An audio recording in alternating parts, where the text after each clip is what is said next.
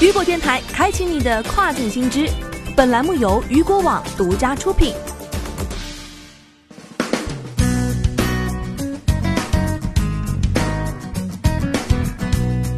Hello，大家好，欢迎大家收听这个时段的跨境风云。那么接下来的时间将带您一起来了解到的是亚马逊的系列新闻。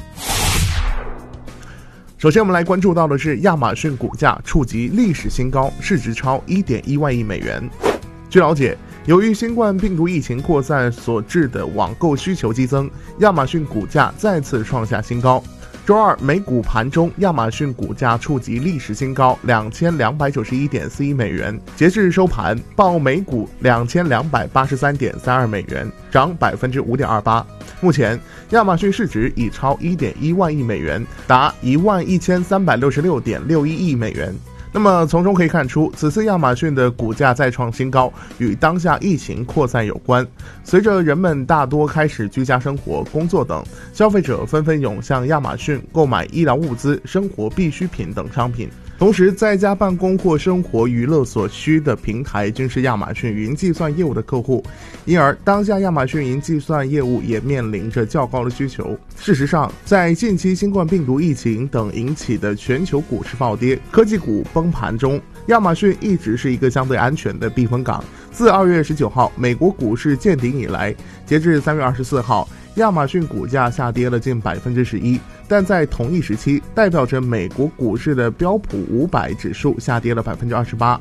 Facebook、苹果、谷歌等美国其他科技巨头股价均下跌了超过百分之二十。从股价也可以看出，在此次疫情扩散中，亚马逊担任着重要的角色。同时，股价表现十分抗跌的亚马逊也被外媒称为科技股之王。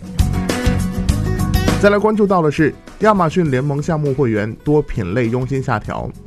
亚马逊昨日向亚马逊联盟的项目成员发送通知称，将从四月二十一号起大幅下调佣金。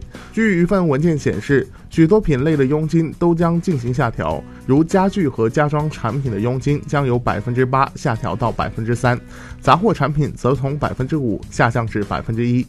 多年来，亚马逊一直都在实施该联盟项目。该项目允许会员通过发布指向亚马逊产品的广告，换取一定比例的销售额。对于《纽约时报》等网站而言，该项目尤为重要，其已向这些网站带去了可观的收入。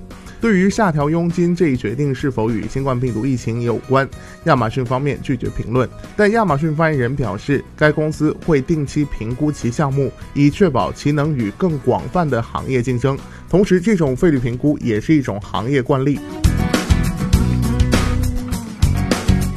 再来关注到的是，亚马逊再解雇三名员工，曾公开批评公司劳工制度。据新浪科技报道，继亚马逊在上周解雇了两名员工之后，亚马逊于本周再次解雇了一名仓库员工。亚马逊于昨日确认称，一名在明尼苏达仓库工作的工人遭到解雇，该员工名为巴什尔·穆罕默德。其曾对疫情期间继续工作员工的待遇发表过看法。亚马逊方面称，对其解雇是因为该员工存在言语行为不当以及违反公司社交距离原则的行为。而在上周，亚马逊所解雇的两名员工名为艾米丽·康尼汉姆和马伦·科斯塔。二者都曾在该公司担任用户体验设计师。对于这两名员工解雇的原因，亚马逊方面表示，他们多次违反公司内部政策。不过，这两名员工却称这是亚马逊在对其进行报复，因为此前他们曾分享过亚马逊仓库工人发起的请愿书，并且对公司进行了批评。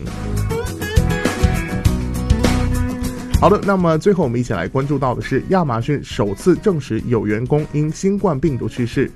日前，据网易科技报道，亚马逊证实了首次有员工因新冠病毒而去世。目前，亚马逊仓库和配送中心已有七十多例新冠病毒感染病例。据悉，该员工是亚马逊位于加州仓库 DLA 八设施的运营经理杰拉德·图扎拉。图扎拉是名退役的空军军官，在入院不到一周后的三月三十一号去世。这也是亚马逊首位因感染新冠病毒去世的员工。亚马逊表示，图扎拉在墨西哥度假时感染了该病毒，而自三月六号以来，他也未曾与 DLA 八仓库的其他员工有过联系。三月三十一号当天，亚马逊也向该仓库所有员工通知了图扎拉的死讯。在一封通过电子邮件发送的声明中，亚马逊发言人表示，该公司对该成员的去世感到悲痛。不过，亚马逊始终惦记着该员工的家人，并为其同事们提供支持。那么，据了解，在该员工去世前，亚马逊仓库曾多次爆发罢工、示威抗议等事件，由此引发的相关事宜也使亚马逊遭受到了批评。在一周前，亚马逊创始人兼 CEO 贝佐斯还参观了位于达拉斯的仓库。不过，有员工在社交媒体上写道，贝佐斯没有遵守为限制新冠病毒传播而制定的社交距离指导方针。